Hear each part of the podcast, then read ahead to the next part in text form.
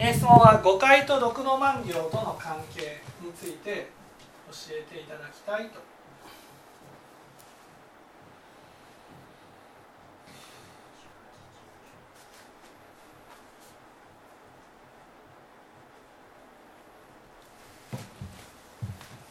ね、お母さんどう思います？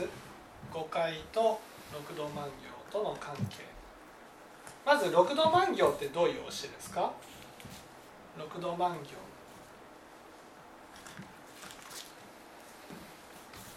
六道万行って何ですか？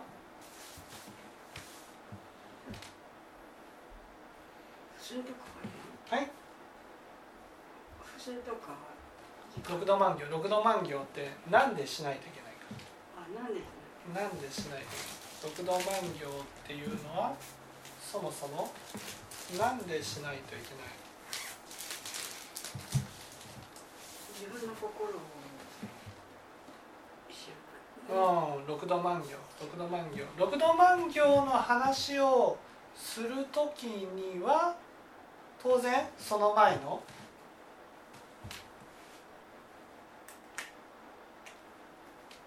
六度万行の話。六度万行に移るっていうことはあることから六度万行に移っていくわけ。です。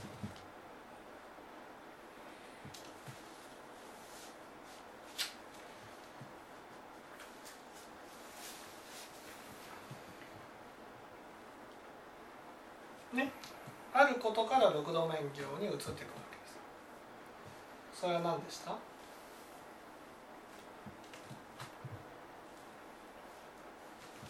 六度万行の話に入る。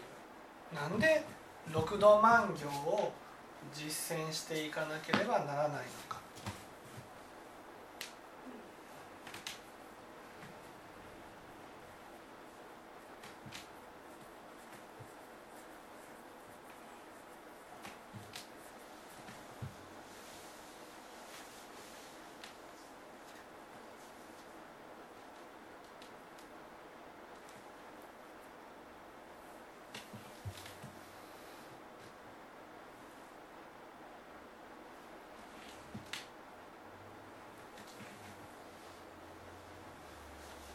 どうして？六度万行まずね六度万行っていうのは菩薩の教えなんですね。ね？菩薩の教えが入る前に何の教えと何の教えがあります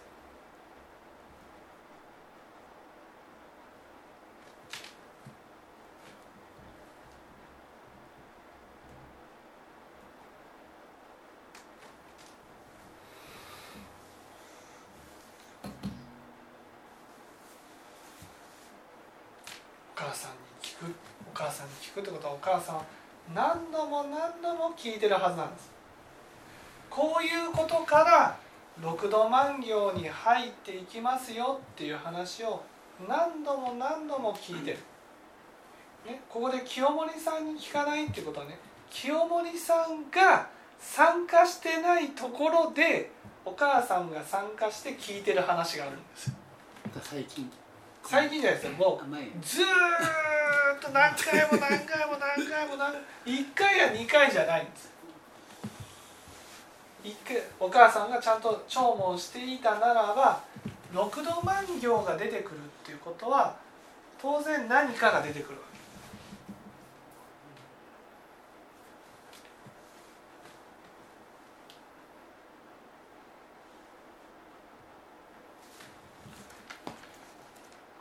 そこで必ずその話からねだから六度万行に移っていきますよと。こういう話になるわけです。忘れちゃいました。分かんない。六度万行の話が出てくる時は必ず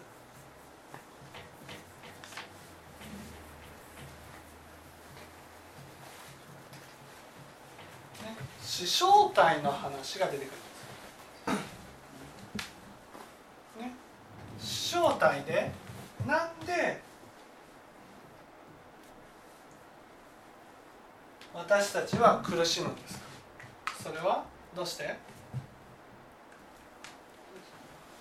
なんで苦しむなんで私たちは苦しんでいるのなんで私たちは苦しんでいる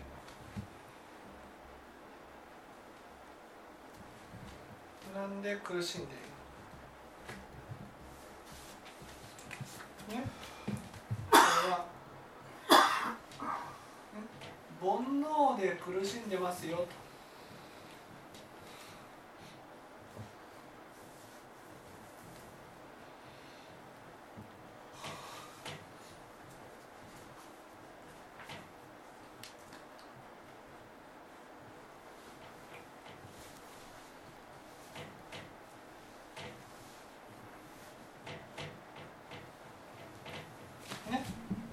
簡単に言うとこうなるわけなんで翔太の心で苦しみを生み出すんです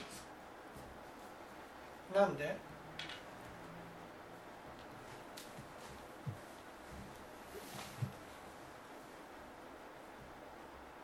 他人を見下すかうん。他人自分が勝つことによって他人を見下す名門は？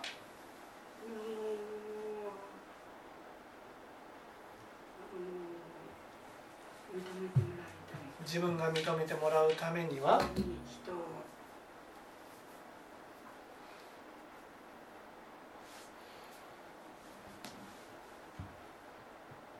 よりも。うん、人。人よりも？だから人が認めてもらったらだもん妬むね。だから人は認められなくてもいい。私は認めてもらいたいっていう心ですよね。翔太っていうのは私が勝ちたい、ね、人が勝ってほしいんじゃなくて私が勝ちたいっていう心。利用っていうのは？人よりも。人よりも？私が？得したい。ね？こういう心。自分がね？自分が勝ちたい。人が負けね？人人よりも自分が勝ちたい。ね？自分が認められたい。人よりも人は認められたくない。自分が得したい。人が損してでも自分は得したい。こういう心がなんで苦しみを生み出すんですか？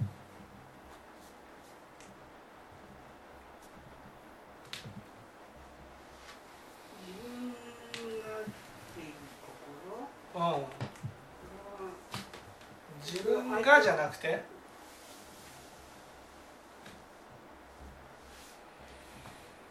なんで苦しみを生み出すんですか？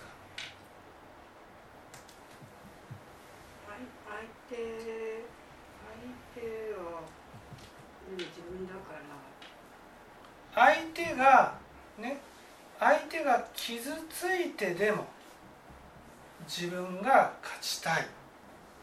その相手が傷ついてもっていうこの心。この心はね相手だと思ってるものは自分なんだっていうことなんですよ。ね、私たちは自分が幸せになれた自分が思い通りになったら幸せになれると思ってる、ね、だから人が人をこうね引きずり下ろしてでも人が苦しんででも人が傷ついてでも自分が幸せになりたいというふうに思うだけどその人だと思うものは全部自分に跳ね返ってくるわけ。例えば人を妬むのは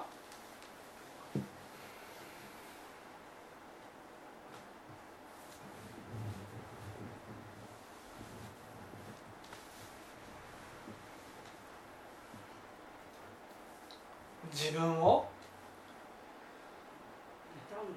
妬むのと一緒なんです。人を責めるのは自分を責めるのと一緒。人を傷つけるのは自分を傷つけるのと一緒。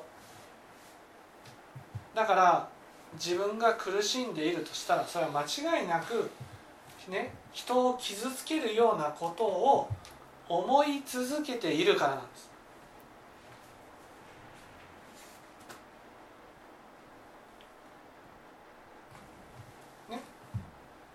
これが死正体ではっきりすることなんです。死正体何回も何回も聞いて結局私が何で苦しまなければならないか、ね、それは多くの場合私の我を優先するあまり人をねね傷つけてもいいっていうふうに思ってるからなんです。ね。そこで出てくるのはどういうことですか？じゃあどうしたらいいんですか？そこで六道万行が出てくる。六道万行。ね。六道万行っていうのはね私たちは同じ人間でも同じ人間でもその人が思い通りになるか思い通りにならないかでその人に対する見方がもうね180度変わるんです。ね、例えば清盛さんが僕の言うことを何でも聞いてね。清盛さん右って言ったら右行く左って言ったら左に行く。うんまあ清盛さんは思い通りになるからいいよね。うんうんうん。ね。ところがね清盛さんが僕にこう言うことを聞かなくなった。あの清盛最近態度が悪い。これじゃあちょいかん閉めてやらなくちゃ。ね。例えばその石破さんがねその安倍さんの批判をしたと、ね、そしたらねもう石破さんは絶対総理にさせないって。なんでですかその、ね、思い通りになるかならないか。一回反旗を翻したからといってねもうなんもう許さないとかね。この人許さないとか思い通りになるか思い通りにならないか。それによってね可愛がったり攻撃したりそれがコロコロコロコロ変わるものが人間なんです。思い通りになる人は優しくするけど思い通りにならない人は優しくしない。同じ人間でもね思い通りになる間は可愛いけど思い通りにならなかったら可愛さ余って憎さ100倍みたいな感じで、許さないと。こういうふうになる。そうやってね思い通りにならない相手をもう邪魔だと言って否定する。そこがそこから殺生誤解の始まりのね殺生が始まるんです。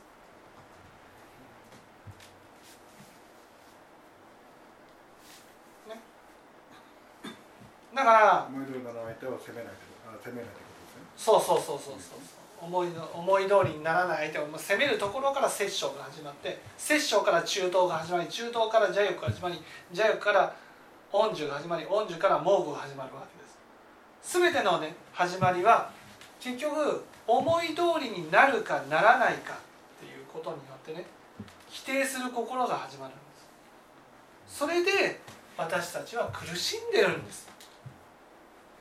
だから正体でああそうなんだ、ね、結局自分が思い通りになるから優しくする、ね、でも思い通りにならなかったら冷たくなる。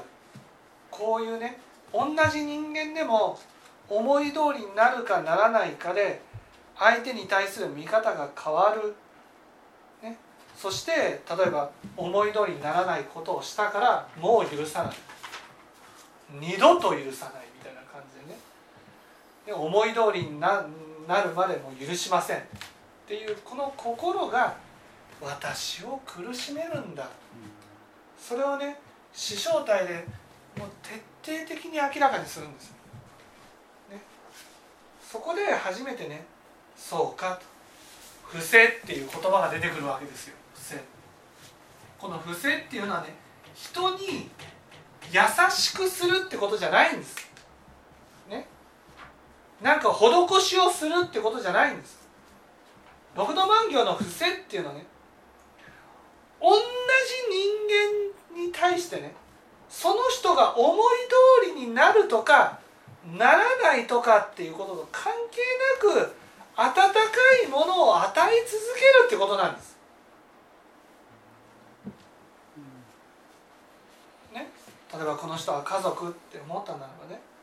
その人に対して温かいものを送り続けていくと。ね、それその人が思い通りになるとか思い通りにならないとか関係なく温かいものを送り続けていくと。何のために？誤解から離れるためなんです、ね、誤解っていうことは結局相手に対して、ね、冷たくなるとか相手を攻撃するとか相手を邪魔者を消えろというふうに思ったりするとか、ね、誤解ってどちらかっていう語学です。ね語学語語学。語学ですね。語学。語学ですねはい。語学をやめていくことが誤解なのでだからそこから誤解がね語語学が始まるわけ、ね、摂政ね。中東邪欲本樹猛語というものが始まってくるわけだからそのそうやってね思い通りにならない相手に対しても温かいものを送っていこうってすることによって誤解になるそれが。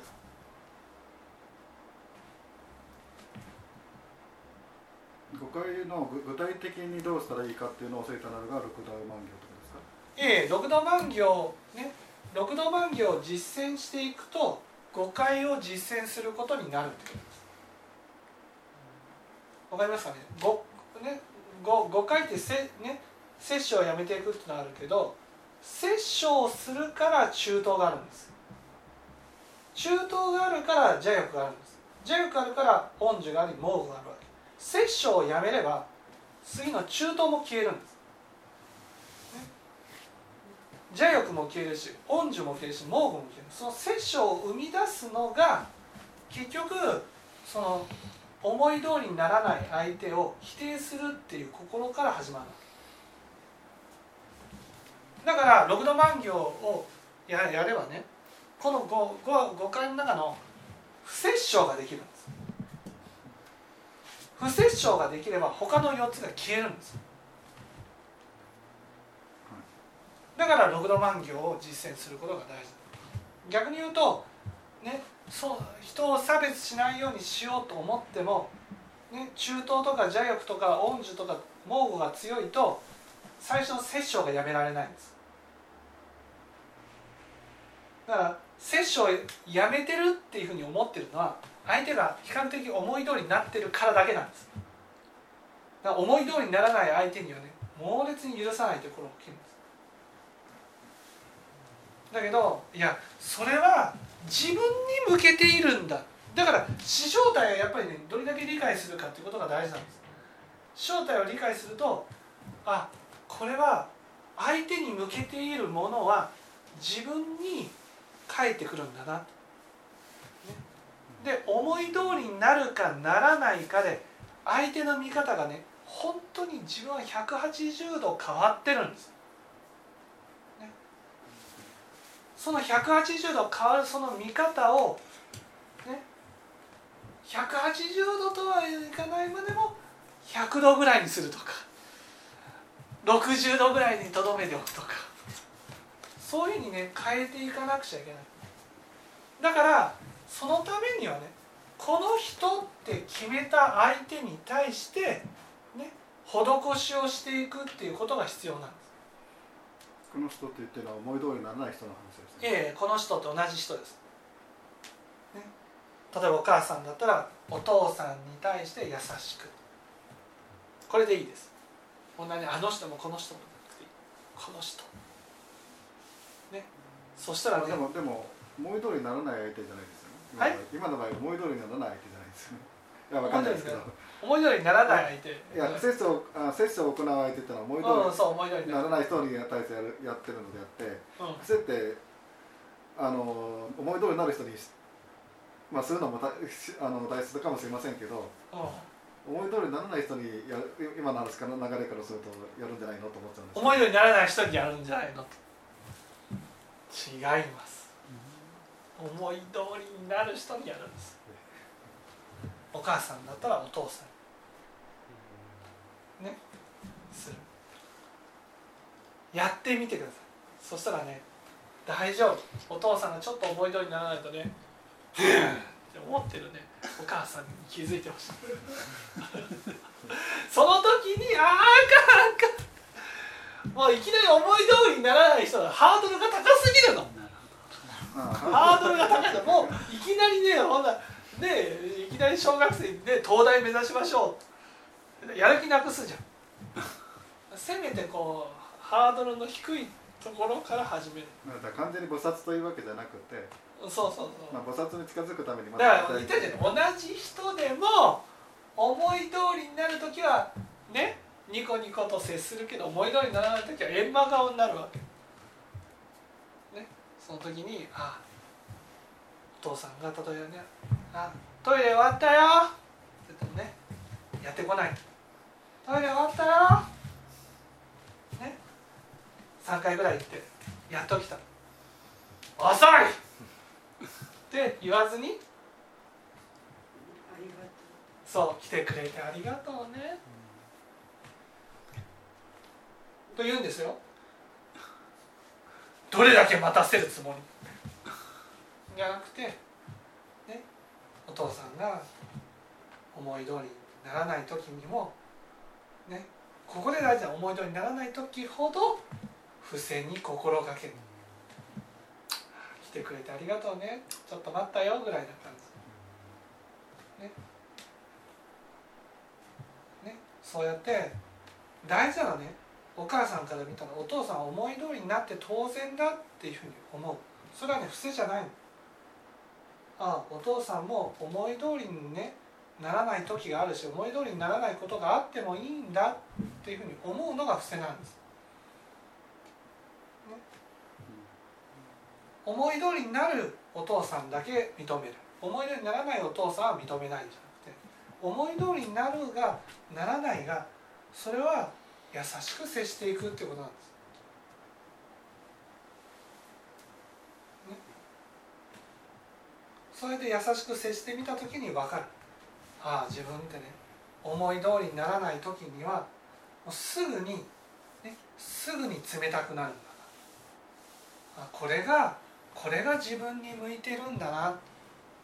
自分を苦しめているんだな、ね、お父さんにさえこんなふうに思うなら他の人に対しては、ね、思い通りにならない時にはものすごい思いを持ってるんだと。いうことに気づくじゃないですか。そうするとああ自分ってね思い通りにならないものを本当にこう攻撃してるなっていうふうにやっぱり気づいていくことが大事。その時にはね思い通りにならない人に優しくっていうよりはね思い通りになる人に優しくってやっぱり伏せっていうのはもうこの人はって決めた人を優しくしていくことが大事なんです。この人はっていうもうあの人もこの人もじゃなもうねもう無理なの。まずお母さんだったらお父さんだけ優しくってやってみるんです。そうするとねそれでも難しい自分に気づくから。それでもああ優しくすることってできないな。いつも思い通りになるわけじゃないから。でもねログド万病って思い通りにならない時こそ大事なわけ、ね、そこで次に出てくるのは自戒ですよね。ああそうかと。ね。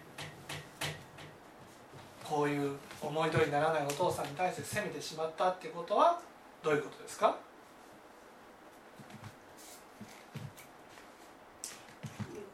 ううん母ちゃんの気持ちがないうん、じゃ思い通りになって当然だと思ってたから。だから自分の思い通りになることばかり、ね、やってきたと。何でも思い通りになって当然思い通りにな思い通りにしよう思い通りにしよう思い通りにしようっていうことはね子供で言ったら YouTube をずっと見続けてるようなもんなんだ。ということです。ね、ああこんな私だからどうしどういうことが大事ですか？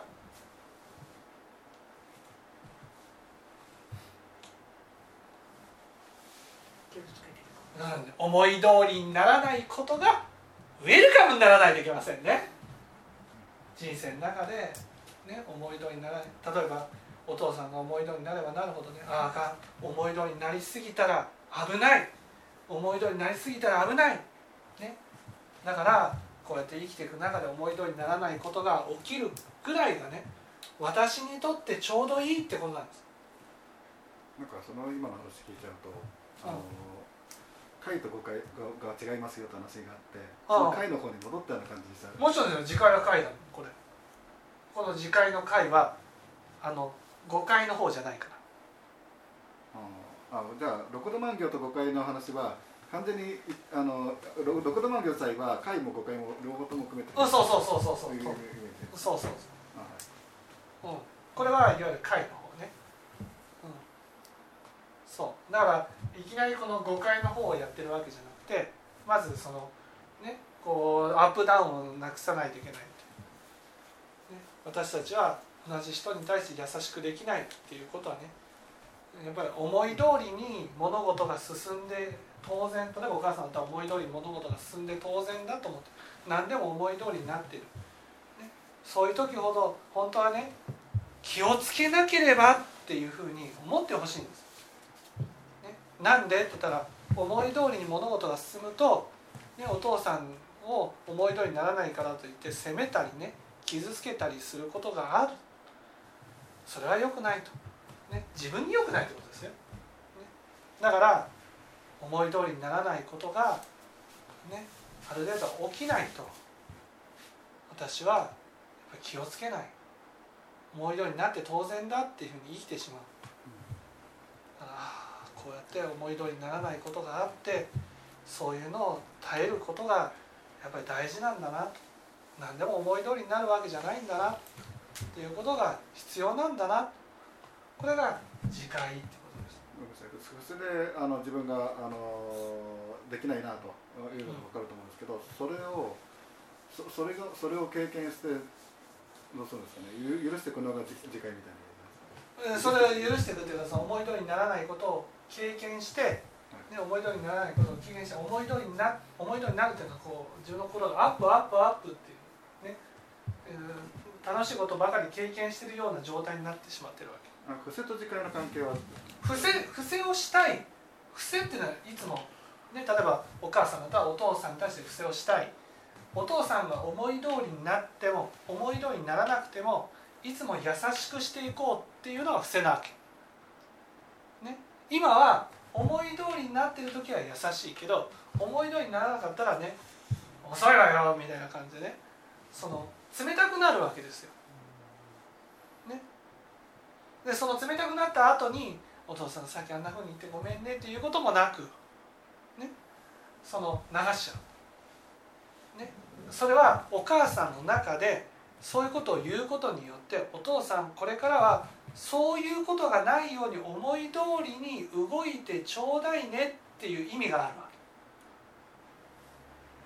け。ね、つまり私が思い通りにならないことが起きないようにやってくださいねっていう意味合いがあるわけ。ね、だからそう思い通りにならない時にはちゃんと指摘して思い通りにさせよう。でもこうねこれから六度万行だからそれだと思い通りになる時とならない時で差が大きくなるから自分の中で。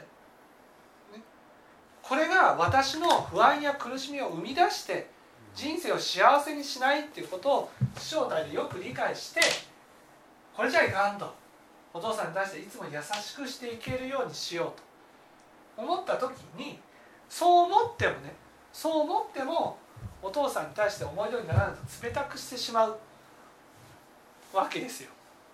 あそれは日頃から思い通りに物事が進,、ね、進めよう進めようとしてるからなんです。だから私のようなものは思い通りにならないことがねいろいろ起きて思い通りになることが当然じゃないんだって自分に戒めていかなければ、ね、すぐに思い通りにするためにお父さんを責めてしまうと。こういうふうになるわそこで自戒が必要なんです。自戒っていうのは自分の心が思い通りになってるとどんどんこうずれていくわけですよ。そういうゼロからずれていってる。ずれていけばいくほどどんなに思いで優しくしようと思っても優しくできないの。ね、本当子供たち見てたら本当に分かるんです。よくに流れ切ったらねもう喧嘩ばっかりですよ。はっきり言って。ね、みたいな感じ。でもう猛獣がいるのかで野獣がいるのかっていうね。そういうような状態になるわけですよ。ね、そこでやっぱりちょっとこう机に座らせて勉強させて泣かしたりとかね。泣かしたり別にせめて泣いてるわけじゃないですよ。ちゃんとやって。これふにゃふにゃってるから、まあ、ちゃんと座ってとか言って、ね、問題もちゃんと向き合ってとかっていうふうにやって、ね、思い通りにならないことをちゃんと経験させることによって感情が元に戻るわけ。その元に戻るようなことをその状態になって初めて不正ができるわけ。不正不正のだから思い通りにななればなるほど思い通りにするために周りの人を利用するようになっちゃうわけ。お母さんまたは思い通りに物事が進めば進むほどお父さんは思い通りにしてくれる存在になっちゃうわけ。不正の対象じゃなくなっちゃうんです、ね、あかんと。これがあかんと。でもそういうことに気づかせてくれるのは思い通りにならない時だけなの。思い通りに物事が進んでる時は気づかなくなっちゃうから。だから思い通りにならないことを経験してあこれで出てくる不満とかね。そういうもの思い通りにならない時に出てくる不満に気づいてあ私って何でもかんでも思い通りに物事を進めようとしていたんだ。それだとダメなんだっていうことにね戒めていかなくちゃいけない。これが次回。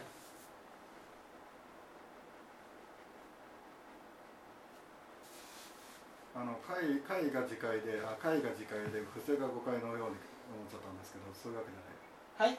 いやだからその誤解ってあくまでも思い通りになるとかならないとかっていうこととね関係なく伏せをしていくわけ。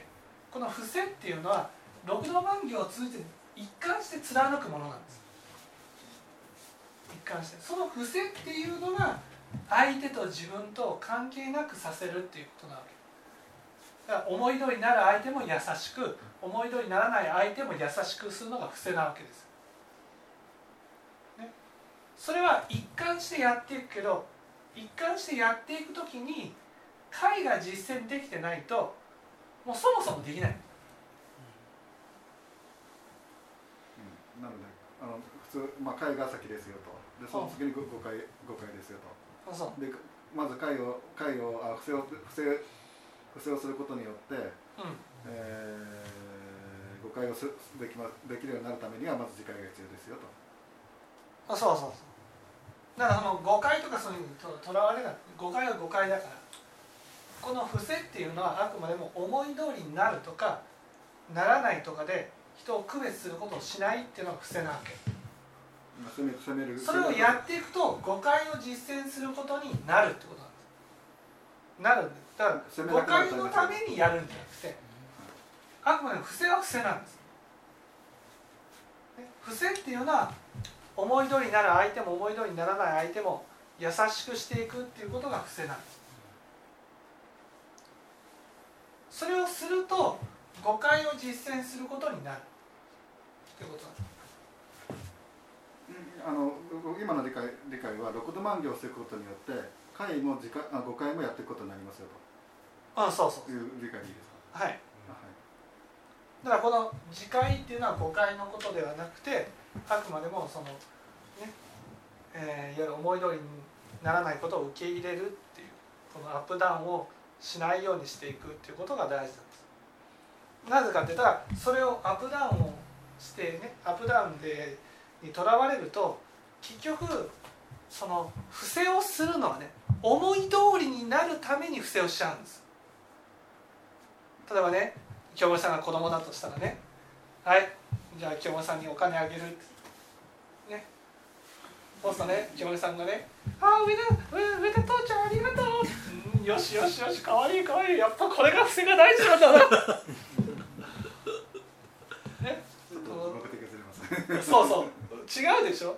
それじゃないわけです。それ京森さんにね挨拶して「おはよう」って言っても「ふん」とか言ってたら「何？あさっきのお金返してよ」だからもうほんとお金出すんじゃなかった。もう二度とお金なんて出してやらない。こういうふうにこういうことが不正だと思っちゃうわけ。こうこれが不正ね本当多いわけ僕も本当説法始めた時にねそのご法令をね思い通りになるからたくさん出すと。思い通りにならなかったらもう上田先生にちょっと見せしめをしないといけない。出す量を減らさないといけない。っていうふうにね。そういうふうに思い通りになるかならないかっていうそうそういうことで施しの量を変えたりすると。それって不正じゃないじゃん。ね不正ってのはあくまでも思い通りになるかならないかっていうことと関係なく温かいものを与え続けていくことが不正だから。それがその私たちは本当に聞き間違っててねぶその施しをすることが不正だと思っちゃうわけ。施しをすることが、ね、そして施ししたいと思うような人にだけする。っていううんこの人可愛い。うん施ししちゃう。この人可愛くない。施ししないとそういうのそういうのが苦しみを生み出すよっていう正体の教えなんですよ、ね、だからそこから離れないといけないわけですよ。この人可愛いからいっぱい施しをする。この人可愛くないからいっぱいしないと。ああこういう心が苦しみを生み出すんだな。と、ね、だからこの人この人じゃなくてまず同じ人でねやっていくってことこのお母さんだったらお父さんこの人にだけまずね施しをしていくと。施しをするわけです。お父さんに対して温かいものをいつも送っていくと。だけどそれが自戒ができてないといつの間にかねその思い通りにするためにってなっちゃうわけ。それはおお母さんがお父さんに対して優しい言葉をかけるのはねこれからも思い通りに動いてねっていう意味合いで優しい言葉を投げかけてしまう。まあ名門の利用のためにやっちゃってるけどそうそうそうそう。離れ離れ離れるつもりがそのためにやっちゃってますよそうそうそう。で思い通りにならないとねちょっとこう厳しく言ってねお父さんをこう反省させて、ね、思い通りにこれからも動かなくちゃダメよみたいな感じになって、ね、そういう自分に気づいてほしいわけ。ああ自分ってああそうだな思い通りにしようということばかり考えてるな。そこがそこが苦しみを生み出してるんだ。とそこに気づいて離れていこうっていうのが本来の六度万行のはずなんですそれがいつの間にか自戒ができてないと思い通りにするために、ね、やってしまう。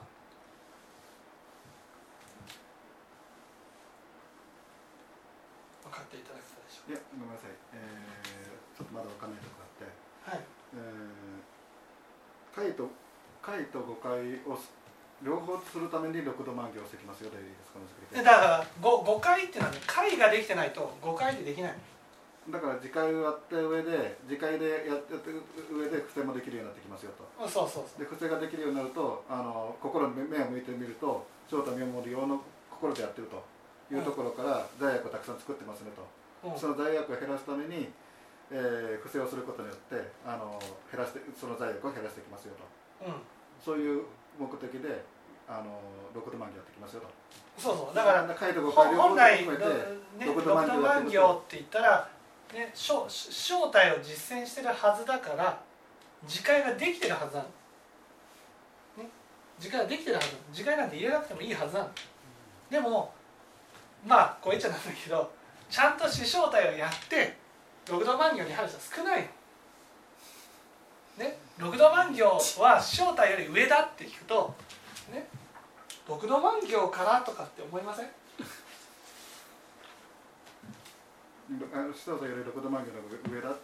そう六度万行の方がこうだ菩薩の教え。私は菩薩の教えからやっていくぞはい。という人がいるのではい。死正体を踏まえた上での六度万行だなんだけどその死正体を抜かしてやるから死正体の教えがここに加えておかないといけないわけ。次回で。そう死正体もやって六度万行だよと。死生体って海の教えなんです死正体は解の教えなんです。あ正体皆無をしてるでも正体をやってから六度万行でも正体抜かして六度万行行く人がいるから。だから四正体やらないと六度万行できないよってことで正体が入ってるわけ。まあ、六度万行をやることイコール師匠さんの教えも入ってますよと。そうそうそうそそういうことですか。うはい。あともう一つ疑問があって、えー、六度万行を教えずに回と五回だけで教えたら進めないって感じですか？いや進めますよ。大丈夫です進めるけど六度万行でやった方が進みやすいですよということです。うんそれはその苦しみを抜きたいっていう方向で教えるのがね回と誤解なわけ。六度万行って幸せになりたいっていう気持ちでやっていくのが六度万行。だから癖をしたい幸せになりたいから六度万行やるわけですよ。でお母さんだったら「ああ私幸せになりたい」幸せになるためには温かいものを送り続けていかなくちゃいけない。温かいものを送り続けていくっていうことを努力することによって苦しみも取り除かれていくっていうことなんです。まあダイレクトにマイナスを消せていこうというやつで僕があの回と五回で。そうそうそう。であのプラスの方向をやることでマイナスを減ら減らしていこうそうそうそうそうそうそう。はい教えることですか？はい。あはい。そういうことです。わかりました。はい。じゃあ今日は以上です。